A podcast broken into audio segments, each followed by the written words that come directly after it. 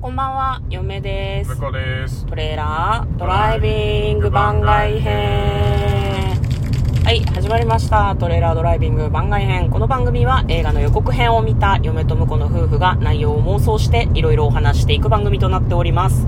運転中にお送りしているので安全運転でお願いします。はい、今日はですね、はい映画を見てまいりました。はい、見てきた映画はこちらです。キャッシュトラック。私たちが妄想したのは2021年10月5日となっております。約1ヶ月前ですね。はい、こちらはですね、2021年の10月8日に公開になりました作品で、118分、主演はジェイソン・ステイサムはいですね。サメのイメージしかない。あのね、メグっていう巨大な、もうめちゃくちゃ、あの、みんなが東京ドームクラスにでかいサメが出てくるみたいな。感じの映画だってね、こ古代ザメみたいなのが、なんかこう人間たちが作った水中の何かに襲いかかるみたいな感じのお話だったかと思うんですけど、まあとにかく強い、小柄なんですけど、ムキムキで強いジェイソン・ステイサム。タクシーとかにも出てたかなと思いますし、なんかこう電気を食べるみたいな役も前やってたような気がするけど。はい。でごめん、タイトルが出てこないけど、まあ、それを実際今日は見てきたんですけれども、えーネタバレありで感想をお話ししていくんですが、まずは、えー前回妄想した内容をちょっと復習したいんですけど、どんな内容でしたかね、私たちの妄想は。え、ちゃんと妄想してたっけ？あ、でも、あれか、強すぎるジェイソン・ステイサムが、うん、こう敵からも味方のその、警備員？うん。あ、そう、現金輸送車のうん警備員の仕事をしてるジェイソン・ステイサムっていう。映画なので、うん。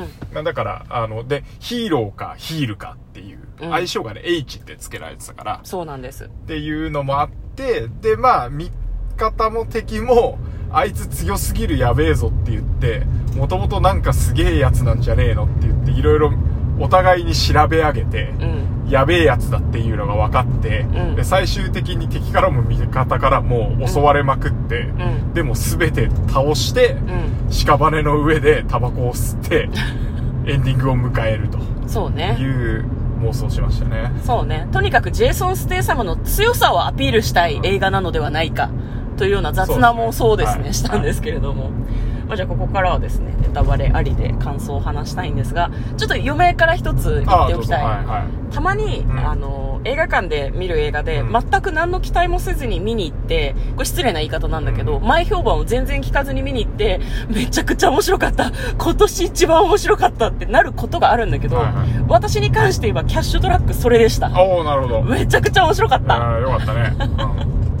ね面白かったですね。面白かった。でね、うんなんか、こう、じゃあ、こっから先はネタバレネタバレありネタ。バレありで。うんまあ、とにかくジェイソン・ステイサムが強いっていうのもすごく良かったんだけど、割とお仕事映画だったなっていうふうに嫁は思いましたね。まあそうね、最初うん前半の方は、その、新人のジェイソン・ステイサム君に、うん。あの、キャッシュトラックの現金輸送車の仕事を教えるみたいな、そうね。そういうのが結構あったから、そうなんだよね。で、なんか新人が来た時に、まあその現金輸送車のこう警備をしてる人たちだから、そんなにお行儀がいい人たちじゃないんだよね。うんなんかそれをこう流れるようなカメラワークでですね、新人のジェイソン・ステイサムがみんなにこうからかわれたりとかうんするようなシーンがちょっとあったりして、ああ、なんかね、ちょっと下品な連中なのねっていうのがすごくよく分かって、あの冒頭の10分ぐらいはすごく良かったなというふうに思いました。まあそうだね。うん、でも本当の最初の最初はあれだよね。あの、現金輸送車がこう、あ、襲われる。襲われるシーン最初にね。うんなんか最初そのね現金輸送車にこう現金をこう積み込むシーンから始まるんだけどなんかこの車もうボロボロだからねって言いながらすごい和やかにうん。こうコーヒーに入れるミルクを泡立てるマシンが職場に欲しいよねってこう現金輸送車の人たちが話してるところにもう強奪犯が来るっていうあの始まり方も結構好きでしたね。そうだね。うん、なんかこうなんだろうな。見てる人もなんか起こりそうだなって思いつつさリラックスしちゃうじゃん。雑談してるとさ、なんか同じぐらいびっくりしたと思う。多分その トラックを運転してる人と同じぐらいびっくりした。しかもこう、本当に運転手の人たちと同じように、ちょっとね、後ろの後部座席からみたいな視点でね、そう視界が一緒だからね、なんだ、工事で通行止め食らって、あ、うん。なんだ、通行止めかクソ間に合わねえぞみたいなうん。心配をしてる中、うん。急にその通行止めになって、こう、横入りしてきたトラック、じゃああれはタンクローリーだったかなタンクローリーだったタンクローリーの中から急に銃持った人が来て、やべっつってるっていうね。で、こう対応、え、え、どうするんだっけって一瞬なっちゃうみたいな。なんならちょっと遠くで見えてるからさ、うん後部座席見て、もうなんか人降りてきたらぐらいに思ってたんだけど。思ってた思ってた銃持ってる、やべえっていう話、何がやばいの？あ、銃持ってるみたいな。そうそう。同じね、同じタイミングでね見たのがびっくりするね、すごく良かったですね。まあその辺の話が終わりつつ、まあそのジェイソン・ステイサムがすげえ強えっていうのが、うんなんか、ご強奪され、なんかさ、現金輸送車ってあんなに強奪されるの？っていう、そう。うん、よど、どの街って思よっぽったよね。ど治安の悪い街なのかっていう感じだったけどねめちゃくちゃ襲われるからね。そうそう、なんか四方八方にいろんなマフィアがいて、うんそのマフィアがとにかく現金輸送車を、マフィアとかチンピラとか、狙われる。でも、マニュアル的には、まあ、うん保険もかけてるみたいだから、うん、なんか、あの、盗まれても平気なんだよね。うん。あの、マニュアル的にはもう、あの、言うこと聞いて、おとなしく金を渡して生きて帰ってこいっていうのがマニュアルそうそうそうみたいで。なかなか優しいなと思ったよね。追いかけなくてそんなにブラックじゃないんだねっていう。ね、まあでも、スタッフが死ぬとさ、うん保険とかの処理があれだったりとかあるんだろうね確か。結構あの、現金輸送車を、こう、なんだろうな、運営してる会社、うんあそこ割とホワイトだよね。そうだね。あの、ちゃんと、じ輸送車を襲われてしまった人たちにはカウンセリングを受けさせてくれて、うん内勤1ヶ月やらせてくれるっていそうそうそう。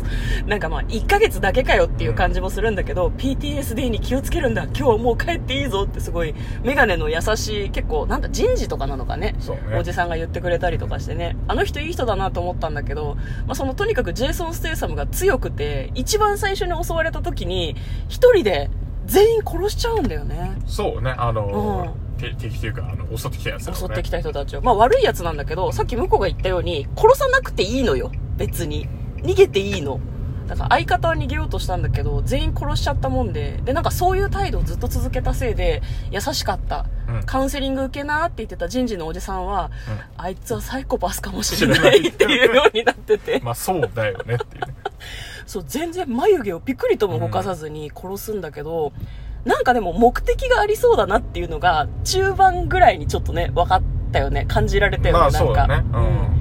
でそこからなんでジェイソン・ステイサムがここにこう現金輸送車の会社に勤めてんのか彼に何があったのかっていうのを半年前とかだったかねそう、5ヶ月前、5ヶ月前5ヶ月。月前に遡ってこう見せてくれるんですねこのパートの作り嫁すごく好きでしたなるねなんかこう途中まではお仕事ムービーとジェイソン・ステイサムがバカ強いっていうのを見せてくれたんだけどそっからこう戻ることでなんかちょっと謎解きというかうん。ミステリーというかえこの人の目的って何なんだろうっていうフェーズに入るのでちょっとそのアクションの脳から違う脳に自分の脳がこう無理やり切り替えさせられるみたいなねそれがすごく良かったですね。え向こうはどうどうどうどうどうでした？全体的に。いや、面白かったですよ。面白かった、いやあのあの、僕うは、ん。その、最初に射撃訓練をやってる時に、うん。なんかわざと外してるのかなと思ったんだけど、その割には狙いはしっかり狙ってる風だったから、うん。あれがこう、ラストシーンに繋がってたなっていうのは、あ多分、多分そうなんだろうな。はいはいはいはい確かに確かに。なんか数字がねこう射撃の的に人間の形になってて数字があるんだけど数字を打ってるように見えたんだよね。本当あれ真ん中に当てなきゃいけないんだよね。真ん中に当てれば一番いいんだけど、うん。違うところにね、うん。当ててて、ちょっとそこをアップとかしてるもんだから、お、これはなんかあるんじゃないかなって、その時には思ってましたね。読みが深いですね。いやなんかそういう細かいなんて言うんだろうな。こう伏線のようなものもたくさん貼ってありましたよね、ちゃんと分かりやすく伏線が貼られてはいるんだけど、なんだろう、物事がこう、ポンポンポンポンっていう風に移り変わっていくし、登場人物のさ、視点が変わるよね。最初、ジェイソン・ステイサム視点みたいな感じだったけど、そこから過去に飛んで、ジェイソン・ステイサムが一体何者だったのかみたいな話になり、そこから犯人の視点にもなったじゃん。そうだね。そうなんですよ。だからね、なんかこう、その伏線をね、忘れてるタイミングが嫁は多かったかもしれない。うんあ、確かにそうかもっていう風に今思いました。ね。で、あの、現金輸送車を襲った犯人がさ、退役軍人なのかね？まあ、みたいだね。なんうか、あの、序列はされてなかがったけど。うん取れてるっていうかね。ね、なんかその、チームで、まあ、もしかしたら傭兵とかなのかもしれないけど、ちょっと嫁はその辺詳しくないからわかんない。7人組ぐらいのチームが、まあその、何？やってたんだよね。現金輸送車の強奪を。ちゃんとその、リーダーがいて、部下がいて、で、なんかみんな、こう、戦地から帰ってきて、少しその、生活に飽きてるというか、自分たちの、こう、なんだろうな、戦場での仕事が、ちゃんと評価されてないみたいな、こう、鬱憤も抱えてるみたいな感じで、その、なんだろう。で、さらに刺激も求めて現金輸送車の強奪をしてるっていうのが、なんかちょっと意外でね、面白かったですね、そこもねうん確かにねね、あそこの序列がちゃんとしてたのもすごく良かったね。なんかこう。でもそれをジェイソン・ステイサムは気がついてた感じだったよね。なんかその、チンピラの仕事ではないっていうのはなんか、こう気がついていた感じだったので、ね、足がつかないようにすごくうまく計画してやっているようだったので、うん。なんかジェイソン・ステイサムもね、なかなかその人たちにたどり着くことができなくて、うん。いろんな闇の組織をさ、潰しまくってたじゃん。そうね結局そのジェイソン・ステイサムはその復讐のためにうん。現金輸送車の、そう。一番最初のね現金強奪のオープニングのシーンで実は息子を殺されてるっていうね。そうなんですよ。